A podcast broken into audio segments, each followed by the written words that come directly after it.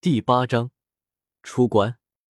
你看看这个怎么样？香喷喷的，这可是我考的最好的一次。最后，云山还是去密室了。中间发生的事情有些尴尬，只能叮嘱诸位大佬，在不了解药草的情况下，不要轻易的吃。好家伙，小妲己也不知道药性，只是咬了一口，浑身就像是气球一样膨胀起来，还好吃的少，一会就恢复了过来。当然，仅凭现在的他是不可能捉到猎物的，得找个大佬啊。领地距离这里不远的爆裂虎老兄非常敬敬佩云山的拳头，经过云山的几个小动作，主动请缨帮忙去觅食。最后，周围在十几只百年魂兽的帮助下，这个看起来很大的山洞都塞满了猎物，都是猪、鹿、兔之类的肉类，还有一堆野果子。经过一些的检查，确定小狐狸没事，只是损失了一点魂力。云山这才放下心来。要是因为我自己的不谨慎，让小姑家出了什么问题，那事情可就大条了。一顿晚饭之后，云山回到了自己猪脚饭的地方。他要准备很长时间身体上的修炼，让身体彻底协调起来。现在的他都这样了，打开写轮眼会更麻烦。双手合十，凝聚魂力。因为精神力的提升，他对木盾的掌控更强了。用木盾按照自己的身体打造出了一身金刚木的盔甲，很重，用来锻炼的。当然，只有这些可不行，又耗费了大量的魂力凝聚出一把和他身体差不多长的木刀，这把比他的身体还要重两倍。身体一天没恢复过来。他就一天不离开这里，得把这里好好打扮一下啊！用木盾把山洞装饰一下啊！弄一些家具，又开辟出来一个地窖，用来储存食物。星斗大森林很少有天冷的时候，这些食物在外面放久了会变质的。小狐狸有些疑惑，不知道云山在做什么，但是这并不妨碍他黏着云山，跟在他屁股后面，时不时的跳来跳去。或许连云山和这个小狐狸都没有注意到，这个小狐狸的眼睛里时不时的闪过一丝人性化的光芒。用了好长时间才把山洞给装饰好。云山回到屋里，穿上木质铠甲，拿起木刀就开始修炼。他非常信奉一句话：今天做要比明天做还要快一天。作为宅男，他并不会什么技巧，也没有什么太大的毅力，但是他是一个认死理的人。前世他看过关于这方面的视频，照猫画虎，能像一分是一分。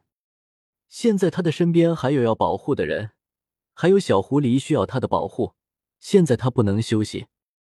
木质盔甲加上木刀都是金刚木的，很坚硬，更重。在不运用魂力的情况下，第一次玩修炼，他也只是坚持了不到五分钟就扛不住了。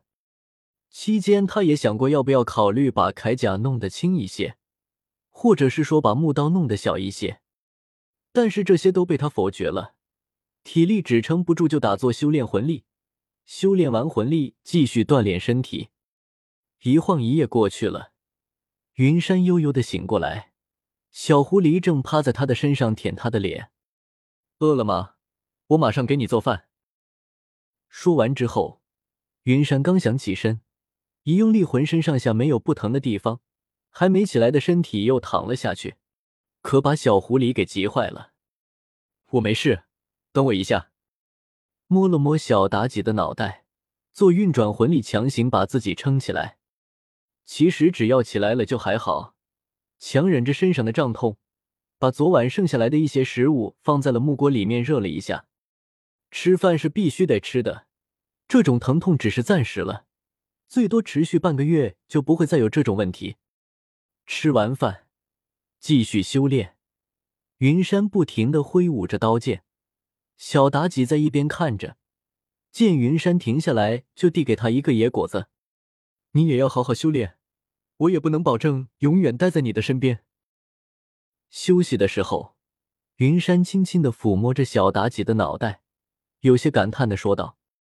他知道这个世界几个神位传承的地方，但是神界现在都在针对魂兽，更别说像小妲己这种被遗弃、被厌恶的魂兽。啾啾啾！小妲己叫了几声，主动蹭了蹭云山的手。呃，兽域这玩意他也不懂啊，他也不是兽武魂，根本没有和魂成成流的能力。或许你也不懂我的意思，算了，不说了，去修炼吧。说着，云山做了一个修炼的动作，小妲己瞬间会意，优雅的从床上跳下来，走了出去。看着小狐狸离开了，云山又开始了新一轮的修炼，这次是拔刀斩的修炼。时间一天一天过去了，对爆烈虎他们的好处，家里从来都不缺少吃的。云山一直都在山洞里修炼，过着与世隔绝鹅的生活。不知道为什么，他来这个地方三个多月了，一直都没有出现任何人，所以这里一直都很和平，除了偶尔几只百年魂兽干仗。这三个月，云山终于把身体和精神力彻底协调起来，再也不会出现那种情况。感受到自己的身体短时间之内不会再有进步之后，云山决定出关。这段时间，他进步的不只是实力。大师也说过，到了需要吸收魂环的时候，即便是不吸收，继续修炼也会有进步。不过这些都需要吸收魂环之后才会体验出来。明面上看起来他是一个二十级准大魂师，但是实际上他的魂力已经远远超出了二十级，只是没有吸收魂环，他自己也不知道自己究竟多少级。走吧。有时间我们还会再回来的。看着依依不舍的小狐狸，云山把他抱在怀里走了出去，用木盾把洞口封死，避免里面的东西因为时间太久而损坏。这三个月，周边的魂兽也会经常送一些比较稀少的野果子，这些不管是对魂师还是魂兽都有不小作用的，所以云山也没有再打过他们。临走之前，他专门和几个魂兽打了声招呼，留下了一些带有生命力的树木。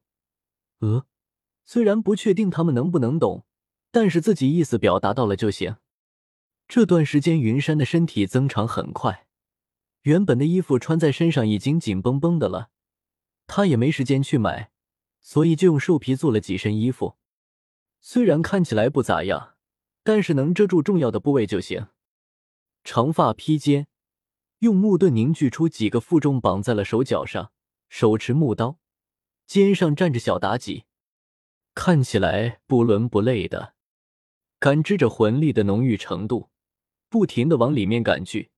说实话，他有些等不及了。第二个魂环，作为一个宅男，其实他也有一个游侠的心，想踏遍千山万水，看遍万里河山。但是前世的时候，钱包限制了他；到了这个世界，他有钱了，实力却限制了他，所以他要更加努力修炼。有了实力，做啥都简单。到时候把村民送到更安全的地方居住，自己则带着小妲己去浪迹天涯。本来他一个人的话，可以用木盾来快速移动，但是带着小妲己就没办法了。只能老老实实的在树枝上跳来跳去，想找到合适的魂环，就得有耐心。一路上，云山被袭击了四五次，都是一些五百年左右的强攻系魂兽，没有一个是精神系的。星斗大森林的魂兽范围圈也很清楚，最外围的是十年或者低阶百年的，再往里一些是百年以上，一直到五六百年左右，就像是云山之前待着的地方。这里其实还没有出五百年的圈。经过几个月的锻炼，加上那种特殊泉水的帮助下，云山感觉自己现在可以吸收一千年左右的魂兽了。所以他还得往里面走。为了保证找到回去的路，云山每隔数十米就用木盾做一个标记。他的记性很好，但是这个路痴好像是天生的，和记忆无关。